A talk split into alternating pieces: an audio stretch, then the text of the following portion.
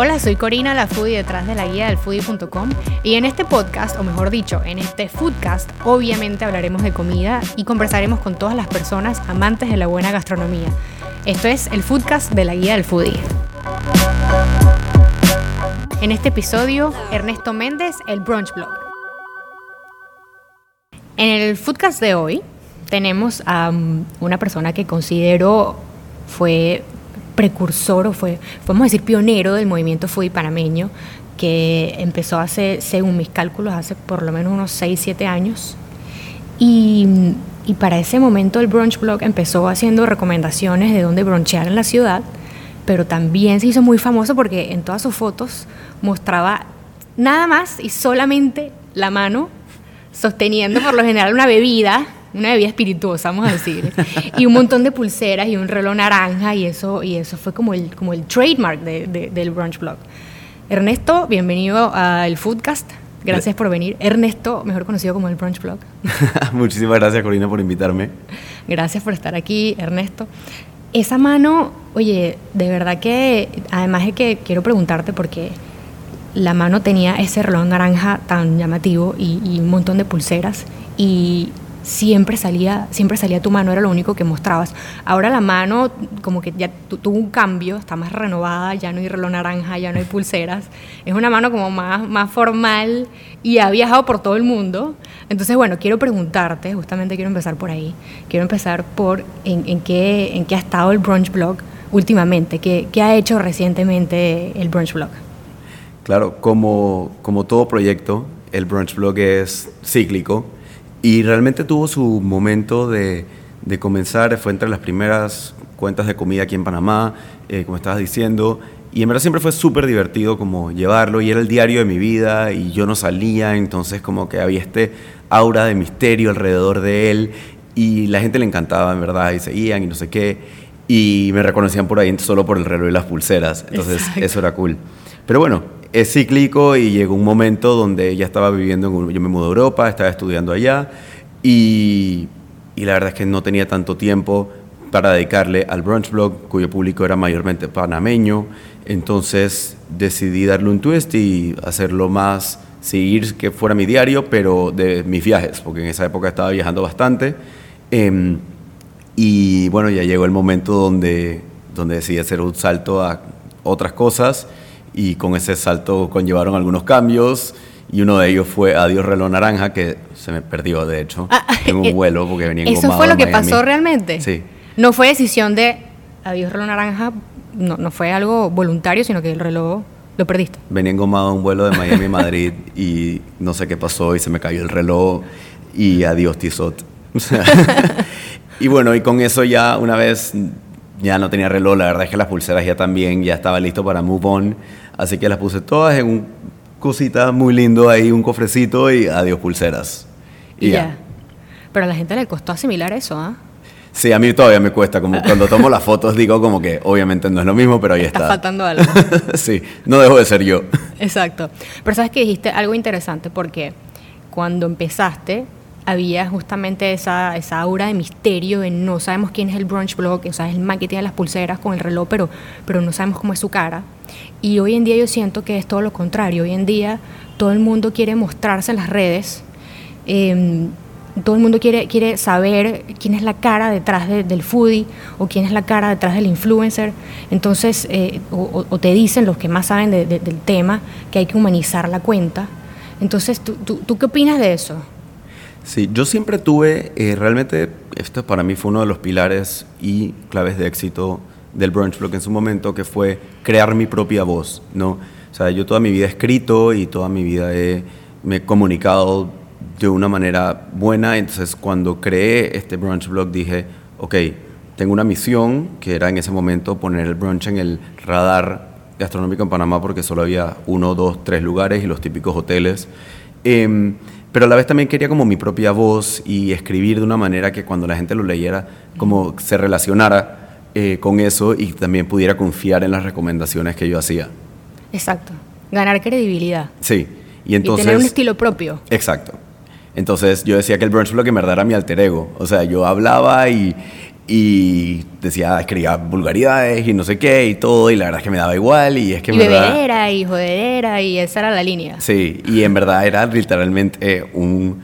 O sea, era mi, mi vida, pero compartida. Pero entonces nunca realmente me interesaba como dar la cara. De hecho, fue una revista Weekend de la prensa que dije como que, ok, voy a hacer mi primera entrevista. ¿Te en la portada? Sí, como propiamente dije, ok, este soy yo, soy Ernesto Cherry y soy el Brunch Blog, pero hago como 500 otras cosas. Y entonces, entonces, bueno, ya.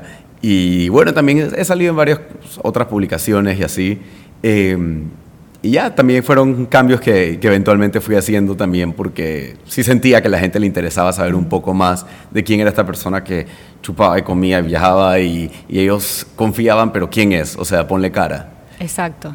Pero aún así, hoy en día no hay ni una sola foto tuya en el brunch blog. Sigue estando la mano. eso no va a cambiar. no, eso no va a cambiar. Eso va a ser así. Eso forma parte de, del estilo de lo que quieres con la cuenta. Sí, o sea, es, es mi estilo, ya también estoy como que acostumbrado. Eh, nunca he querido ser un influencer per se, o sea, nunca he sentido como que esa necesidad de yo ser eh, Ernesto un, no sé, alguien que cambia las percepciones de las personas de cierta manera. Em, dando mi cara, o sea, prefiero hacerlo mucho más a través de la pluma, o sea, escribiendo o en este caso a través de, eh, en formato digital, poniendo mis cosas tanto en Instagram como en todas las otras redes sociales. Claro, porque además el Brunch Blog tiene página web. Sí, el Brunch Blog empezó como un blog, o sea, Exacto. no empezó en Instagram. Es, eh, inicialmente un punto .com y después ido la cuenta. Correcto. Exacto. Y allí en el blog dices que todo esto empezó un domingo, me imagino que en, el medio de un brunch, que se, ocurrió, se te ocurrió la idea de hacer el, el blog, y, y, que lo que querías o lo que quieres allí es recoger todas las experiencias gastronómicas, tanto las más espectaculares como las más aterradoras, porque sale de hecho esa palabra aterradora. Sí. Entonces, ahora quiero que me cuentes una experiencia gastronómica aterradora, por favor. sí, el Brunch empezó, de hecho, súper cerca, una cuadra de aquí, en, en Las Clementinas, cuando era todavía el Hotel Las Clementinas, con su restaurante, que fue el primer lugar brunch a la carta en Panamá que puedo recordar que estaba bueno. Todo lo demás eran desayunos o eran eh, brunch de hoteles. Brunch de hoteles, sí. De hoteles de, como de cadena, ¿no? O sea... Sí, o sea, unos all you can eat ahí. Correcto. Y todo que, digo, entiendo que mucha gente le encanta, pero yo no soy tan fan de los buffets. Pero bueno, tenía su gente y, así. Eh, pero bueno, experiencias aterradoras. La verdad es que yo he viajado por un par de lugares por ahí en el mundo y, y sí he tenido unas experiencias bien locas comiendo, ya sea, no sé, en la calle, en en el sudeste asiático, en los mercados en China, en otras experiencias aterradoras así que he tenido. Bueno, me encantan, yo soy vegans, pero como muchísima carne de todos tipos y me encantan como animales diferentes y exóticos. Em, y obviamente nada en peligro de extinción, pero así, así como que entonces he probado mucho game y todo y en verdad sí he tenido unas experiencias como bien extrañas. Estando por allá por el sudeste asiático, mínimo tuviste que haber probado algún, algún pincho de alacrán o, o, algo, o algo así bien exótico porque es lo, es lo que suele comerse por ese lado, ¿no? Sí, no, no, no estoy seguro que todo estaba muerto, en verdad, pero... o sea, he comido bastantes cosas. Alacrán sí he comido varias veces y cualquier tipo de insecto también he pasado por ahí. Eh, cosas bien raras, culebra. Eh, culebra, ¿en serio? Sí. Pero sabías que estabas comiendo culebra. Eso, sí, también comí perro en China y sabía que estaba comiendo perro. ¡Wow! Ok, hay mucha gente a la que no le va a gustar eso. Yo sé, pero bueno, aquí estamos.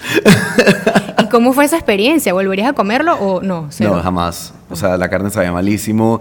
Y en el norte de China, en la parte más, más fría, cerca de Harbin, comen muchísimo perro porque la carne de perro calienta. Entonces, eh, bueno, se come muchísimo allá. De hecho, o sea, es lo mismo que en otras partes comen cualquier tipo de animal. Para combatir el, frío. Sí, entonces fui a un restaurante donde la especialidad era el perro y lo sabía, o sea, desde que entré hasta que lo pedí, hasta que pagué la cuenta, siempre supe lo que estaba haciendo. Eh, fuiste consciente. Sí, sí, sí. y de tantos lugares, Ernesto, a los que, a los que has ido, ¿a cuál regresarías solo para comer? ¿A cuál regresaría solo para comer? Bueno, o sea, actualmente yo vivo entre Madrid y Panamá, o sea, y España para mí es uno de los mejores lugares eh, para comer, específicamente el norte de España, el País Vasco. Eh, San Sebastián es una gran ciudad para comer. Eh, la comida en Italia, obviamente, es deliciosa. y otros lugares que me ha encantado la comida ha sido Croacia, muy parecida a la italiana, y toda esa región de los Balcanos. Pero entonces, saltando de ahí, 100% regresaría a, por ejemplo, en China cuando vivía ahí no me importaba tanto comer bien, o sea, trataba de comer normal. Era bien difícil encontrar algo bueno en el 2008, por ahí en la calle. Tiempo, sí. Em, pero no, también hay otros sitios. Japón se come increíble, en Hong Kong se come increíble, en, he comido otro nivel en Colombia y he comido otro nivel en México. O sea, son lugares donde realmente sí pienso en comer. Destinos que quiero ir solo, solo a comer. A comer. Perú, que no he ido. India, que no he ido, y específicamente a tomar Escocia, que no he ido. Ah, ok. es muy buen lugar para ir a tomar. Oye, pero Lima, qué raro que no, no, no ha entrado en tu, en tu itinerario de, de, de, viajero, Lima, porque es, una capital muy gastronómica, súper gastronómica. Está, está en mi en mi lista de cosas que tengo que hacer. Sí, créeme que, y lo digo con dolor en el alma, o sea, tengo miles de amigos peruanos que me han invitado miles de veces también, muchísima gente que me ha dicho, oye, organicemos un viaje a, a Lima y, comamos, pero, pero no sé, o sea, he ido a más países en el Medio Oriente y en Asia que en América del Sur, entonces... Sí, ha sido interesante, pero bueno, en algún momento ya estaré viviendo en Panamá full time. Tienes pendiente ese, tienes pendiente este lado del mundo, pues. todavía hay tiempo para, para, para pasarte por aquí. Sí, yo no, de hecho, eh, muy poco trato de repetir países así muy exóticos, o sea, claro, hay unos donde he regresado, por ejemplo, a Chipre, porque tengo amistades ahí que me invitan, mm. pero así países exóticos me gusta no regresar a algunos destinos para poder Ir conocer a nuevos. Exactamente. Claro. Sí. Claro, estamos de acuerdo. Y en cuanto a Panamá, Ernesto, que, fíjate, ¿cuándo empezó el Brunch Blog? No te, no te pregunté exactamente el año. Porque desde que empezaste hasta ahorita, me imagino, has visto toda una, una evolución o un crecimiento de, de, la gastronomía, de la oferta, en particular en la ciudad. ¿Cómo, cómo has visto eso? Claro, en, 2000, en abril de 2013 comencé el Brunch Blog. Fui a un brunch en las Clementinas, me metí una borrachera a punto de mimosas y decidí que en verdad cómo era posible, que en Panamá no había lugares de brunch respetables y cómo era esto, que, esto era un desastre y entonces simplemente, eh, digo, yo en ese momento había regresado a estudiar en Estados Unidos, había también vivido en China y decía, o sea, el brunch es parte del día a día en todos estos lugares, ¿cómo es posible que en Panamá no haya un lugar bueno? Entonces dice, ok, lo voy a encontrar. Entonces iba literalmente buscando, o sea, como ¿qué te digo? Es que New York Burger, perdón, eh, New York Bagels en New York Burger es uno de mis restaurantes favoritos de Madrid. Em, New York Bagel en Vía Argentina es que, ok, obviamente es que esto es desayuno, pero 100% podría ser brunch también. Claro. Entonces ahí luego empezaron, o sea, fui a hoteles em, y así empezaron a salir poco a poco y no solo a salir, sino restaurantes que ya estaban establecidos comenzaban a incluir en sus cartas la oferta de brunch. Entonces, con todo el auge, o sea, se empezó como, fue este eh, snowball effect, em, efecto bola de nieve de más lugares lo hacían, yo más lo ponía, más gente iba, de la nada los lugares estaban llenos, y decía todo el mundo como que, ah, sí, es que lo vi en el brunch blog. Entonces, por ejemplo, tenía una amiga que hizo un restaurante que se llamaba eh, Vanil, y entonces en ese momento hacían solo brunch, solo brunch y yo iba siempre y entonces me gustaba mucho y luego ese lugar se convirtió en Ambrosia y también iba mucho a Ambrosia.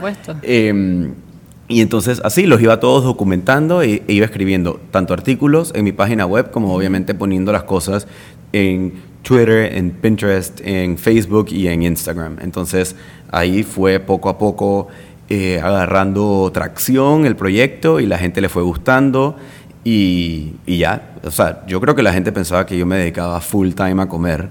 Ah, no era el caso, en ese momento era diplomático. Full time brunching, pero en realidad no. Pero en realidad no.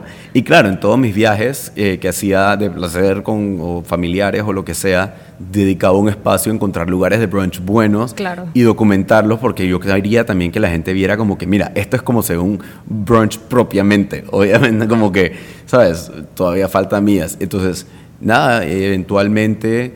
eh, me expandía a otras cosas que no eran solo brunch porque digo también yo tenía mi vida donde almorzaba y cenaba o sea, Exacto, exacto. y siempre me ha gustado Se puede hablar comer de bien cena también, pues. Sí. Y bueno, ahí poco a poco fui, fui ya también consiguiendo otro, pues, otra gente, no sé qué, que me seguía, ya porque solo ponía otros tipos de comida y empecé a compartir con otra gente que hacía eh, food blogging en Panamá en esos momentos. Eh, y ya, cosas llevaron a otras y entonces me involucré muchísimo, por ejemplo, con Burger Week, con Melissa desde el principio. Claro. Eh, y me pedía que, era, que fuera jurado de los, de los primeros Burger Weeks y cosas así. Y simplemente pues, fui... Tomó su camino. Sí, tomó su camino. Igual, por ejemplo, con bares, como yo siempre ponía mis fotos de la mano así, entonces Tomando algo. tomando algo, lugar. me invitaban, dije, y llega, entonces yo a todo el mundo le decía que, que realmente no, o sea, yo no me gusta que me inviten a los lugares, Lo- iba yo y hacía mis fotos y mis reseñas y, y ya. Sin Em, aceptar invitación. Nunca acepté invitación, a la fecha todavía no acepto invitaciones. Ah, interesante. O sea, vas por tu cuenta. Siempre he ido por mi cuenta. Em, me mantiene grounded, me mantiene, no tengo bias con las personas, no, no estoy polarizado de ningún tipo. Em, Puedes dar tu review o tu opinión de manera independiente. Sí, o sea, soy completamente objetivo siempre que escribo sobre algo, más que nada cuando todavía reseñaba, hoy en día ya no reseño tanto, sino solo es como un comentario social de algún lugar a donde haya ido. Em, y realmente, o sea, me, también si iba a algún lugar que me invitaba y no me gustaba, simplemente no lo ponía. Entonces, esa era mi manera de decir, oye, este lugar, claro, existe, pero no, te voy o sea, no lo voy a recomendar porque yo sé que todo el mundo que está, todo ese tráfico que está viniendo a estas páginas mías son para enterarse de dónde comer. Entonces, jamás he dado plomo a un lugar, o sea, jamás he hablado mal de ningún lugar, de ninguna persona, Si nada. tienes una mala experiencia y, y te preguntan, se lo comentas, se lo haces saber al chef, por ejemplo. Si sale y te pregunta, oye Ernesto, ¿qué te pareció la comida? Si, me in- si le interesa conocer mi opinión, siempre se la doy. O sea, yo doy mi opinión, por, por ejemplo, cada vez que voy a un restaurante, ahorita que acabamos de hacer la vuelta en, en- con los de Pizza Week, que fuimos a varios restaurantes, El no sé tour, qué, en grupito, eh, yo tengo una súper relación con muchísimos chefs aquí en Panamá y una buena relación. Entonces me preguntaban, dije, oye, ¿qué te pareció? No sé, y les digo así, dije, mira, me gustó, este- o sea, un- una lista de 10 bullets, dije, me gustó esto, no me gustó esto, pasó esto, no sé qué. Y Lo más sincero posible. lo más sincero posible. Y digo, take it or leave it, pero ellos me lo agradecen. Y de verdad yo creo que muchas veces hace falta un poco eh, esa opinión sincera de, de un ente que no, no está relacionado eh, y que fue a probar. Digo, por ejemplo, también me ha probado que algunos chefs me han preguntado, oye, ¿cuál- ¿qué te pareció la experiencia en el restaurante, lo que sea? Y les comento lo bueno y lo malo. Y me dicen, que, ah, pero porque si te vas a estar hablando mal, yo dije, brother, no estoy hablando mal. Tú me pediste mi opinión y... Yo te estoy respondiendo. Y la opinión, o sea, es mi punto de vista. Si querías Claro. que solo te dijera lo bueno, me lo puedes preguntar. Exacto. Sí. Pero Sí, nunca sí. doy mi opinión. O sea, nunca les digo, es que, oye, te quiero comentar cómo me fue. O sea, no. Solo es de pregunta. Solo si me lo preguntan. Entiendo Y- el espacio de vulnerabilidad, entiendo que ellos quieren eh, enterarse si me pareció que algo estaba bueno, que algo podría mejorar y si algo no me gustó, eh, pero nunca les haría llegar, nunca les haría llegar mis, mis comentarios si ellos no me lo han pedido. Y tampoco colocarías un post ni destruyendo, ni hablando negativo, ni diciendo no me gustó este lugar por esto, ni no vayan. Simplemente no fui, no tuve una buena experiencia, no, no lo voy a comentar. Exacto. Como que si no existiera. Exacto. En el Brunch Blog nunca vas a encontrar un comentario negativo de algún lugar, eh, nunca vas a encontrar nada. Lo que estoy ahí, yo realmente me lo comí, lo disfruté y lo estoy compartiendo porque siento que otra gente también quisiera compartirlo eh, y, y que quisiera probarlo. Exacto. Em, pero, o sea, hay un caveat, hay un disclaimer. Yo amo comentar en Google Maps. Amo. O sea, soy local city guy, tengo miles de estrellas, tengo miles de puntos en Google Maps. O sea, yo comento, o sea, estoy como en el 1% de gente que comenta en Google Maps en los lugares. De, ese un porcentaje muy bajo la gente que comenta en Google Maps. No, es un mundo entero, solo que aquí, bueno, es más, es más chico, pero o sea, en otros países es gigante. Y ahí sí doy mi opinión sincera y, y en propio nombre. O sea, yo, Ernesto, comento todo. Nombre y apellido, como debería ser, ¿no? Si vas a comentarios a decir algo, pues. Y ya, y me fue mal y en este restaurante coges tus dos estrellas y me fue mal por todas estas razones. Eh, y ya, entonces comento, o sea, servicio, tanto, o sea, comento de que en el servicio estuvo, lo sentí no sé qué. Eh, igual, en un lugar que me gusta mucho, me encanta darle cinco estrellas y comentar todo lo bueno, porque yo sé que los dueños de restaurantes y de locales están leyendo esa información. Exacto. Entonces, ¿por qué no decirles, hey, estas cosas las hiciste bien, tus cinco estrellas? Y sé que muchísimos viajeros dependen de, sí, de Google Maps cuando van a viajar, entonces también comparto en todas partes. Para, exacto, para, para, para que todo el mundo pueda ver las recomendaciones de a dónde ir y a dónde no ir, pues. Correcto. Pero dijiste que cuando la gente pensaba que tú estabas brunching all day, cosa que no era así, estabas también eh, trabajando, si no me equivoco, bueno, estudiaste eh, Relaciones Internacionales, Sí. estabas trabajando en la Cancillería. Sí. Sí, yo- Eso fue lo que, esa, esa es tu, tu profesión, esa es tu carrera. Lo fue. O sea, yo... Ya no. No. Yo, yo estaba súper entusiasmado de estudiar política y, y relaciones internacionales en la universidad. Siempre me ha encantado muchísimo eh, la historia, la sociología, la antropología. Soy un nerd, by the way. Em, entonces, siempre me gustaba muchísimo. em, y yo regresaba, o sea, cuando regresaba a Panamá quería como que todavía era así un poco idealista, digamos, y quería aplicar todos esos conocimientos que había adquirido en la universidad en las cosas aquí. Eh, fue muy rápido que me di cuenta lo difícil que era cambiar el, el sistema desde adentro y fue muy, muy frustrante. Pero al final estuve tres años y medio en, en gobierno y estuve eh, siempre apolíticos, nunca miembro de ningún partido, estas cosas así, no sé qué. y De hecho, renuncié cuando venía la política porque a mí no, no me sentía cómodo con lo que estaba pasando. Eh, y bueno, realmente de ahí surgieron otras oportunidades. Eh, me fui a trabajar a, a Sumarse, que es el proyecto de responsabilidad social empresarial con el Pacto de las Naciones Unidas, y trabajaba eh, generando eh, una eh, generando alianzas público-privadas para el desarrollo, básicamente. O sea, que podía usar mis contactos del sector privado, del sector ONG y del, y del sector público para poder hacer proyectos de impacto eh, que realmente aportaran al país. Y eso me gustaba me sentía mucho más cómodo en ese campo. Claro. Eh, entonces, bueno, también en ese tiempo eh, hacía mucho voluntariado, hacía mucho voluntariado con eh, Casa Esperanza. Eh, estaba en la junta directiva de Casa Esperanza, me gustaba muchísimo eh, ser parte de Juventud Casa Esperanza y entonces también como que estaba mucho más conectado a, digamos, mi parte social. Em, y, y mi parte, y siempre con el tema de aportar al desarrollo sostenible de Panamá. Ahí fue que me involucré mucho en Global Shapers también. Exacto. Pero a la vez, bueno, yo llevaba mi agenda de Ernesto, que también ayudaba a organizar el Valle Bash, también hacíamos Startup Weekend, también hacíamos miles de otras cosas. Entonces, bueno, por eso decía, yo siempre El estaba... alter en- ego. Sí, exacto. Entonces, siempre he dicho, estoy en miles de cosas. Y bueno, y el Brunch Vlog me acompañaba a todas estas cosas. Y si Claro. había una campaña de recaudación en Casa Esperanza, el Brunch Vlog Lo estaba sé, ahí. Sí, sí, sí, Sí. porque hubo varios eventos gastronómicos en los que en los que se organizaban a beneficio de, eh, de Casa Esperanza, lo Sí. recuerdo. Sí, ese soy yo. Y dije, el brunch blog debe estar detrás de todo esto. Ese era yo, sí. Pero si ya no, no estás haciendo eso, Ernesto, eh, ¿a, a- a qué te estás dedicando ahora? Bueno, me fui a hacer mi, mi MBA y, al Instituto de Empresa LIE en Madrid. em, y cuando estaba allá, bueno, hice dos programas. Y estudié ahí, luego hice otra maestría en, en otra universidad en Estados Unidos, en Yale. Em, y cuando, cuando, estaba, cuando ya me gradué, des- me encantaba la parte que siempre me había gustado de mis trabajos anteriores, era la parte de la comunicación y comunicar. Eh, y sentía que era un arte y sentía que, bueno, yo siempre he escrito, he escrito para muchos medios, eh, escribo online y offline y decía como que, bueno, soy algo, es, es algo en el cual soy bueno y me gustaría entrar. Entonces estuve trabajando por un buen rato en Madrid en consultoría de comunicación y la parte que más me gustaba era la gestión de crisis, crisis management. Wow. Entonces, Mucho estrés. sí, o sea, es buenísimo, o sea, a mí me encanta, todavía me gusta muchísimo.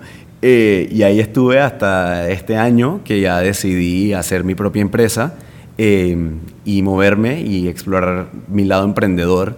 Eh, y bueno, me llevo muy buenos recuerdos de haber trabajado con, con Pisolante en Madrid y fue súper cool.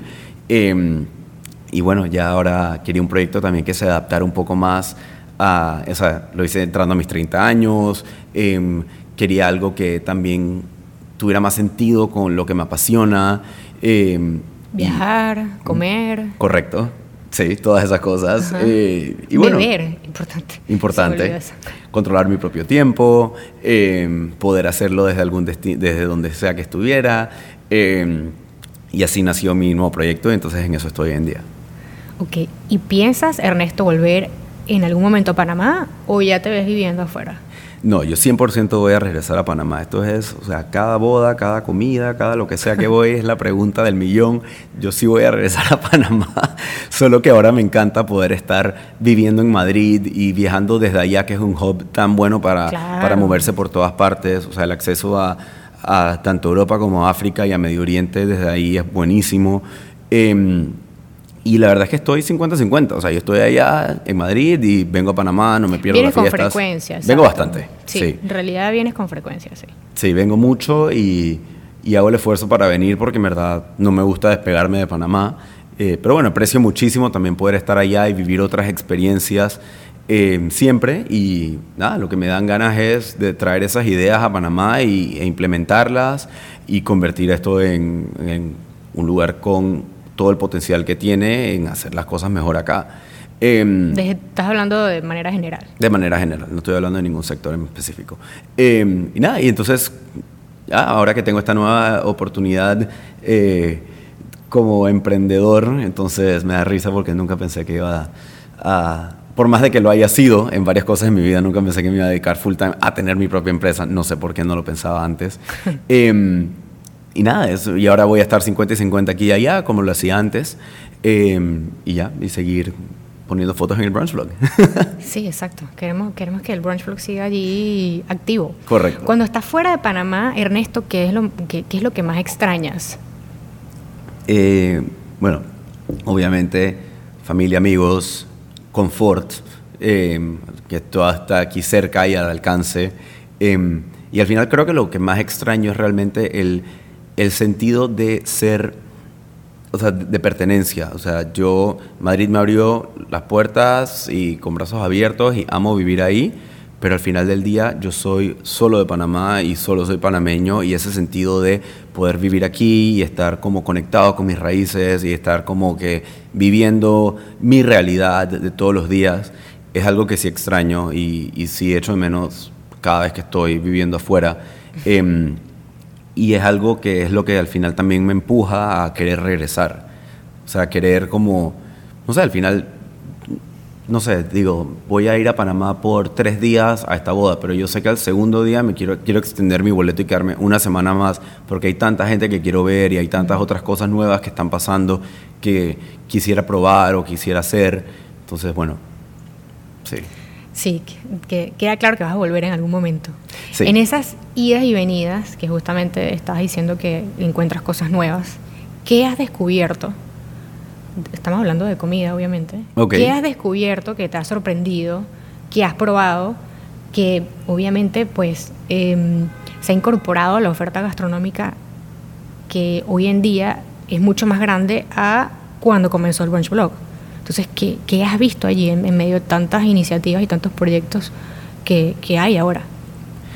Sin duda alguna ha habido el mercado gastronómico aquí en Panamá, la oferta ha crecido y a la vez muchos restaurantes han madurado y muchos newcomers se han establecido como los campeones del mercado eh, y han desplazado un poco a, los que antes tenían ese espacio de mejores restaurantes o así.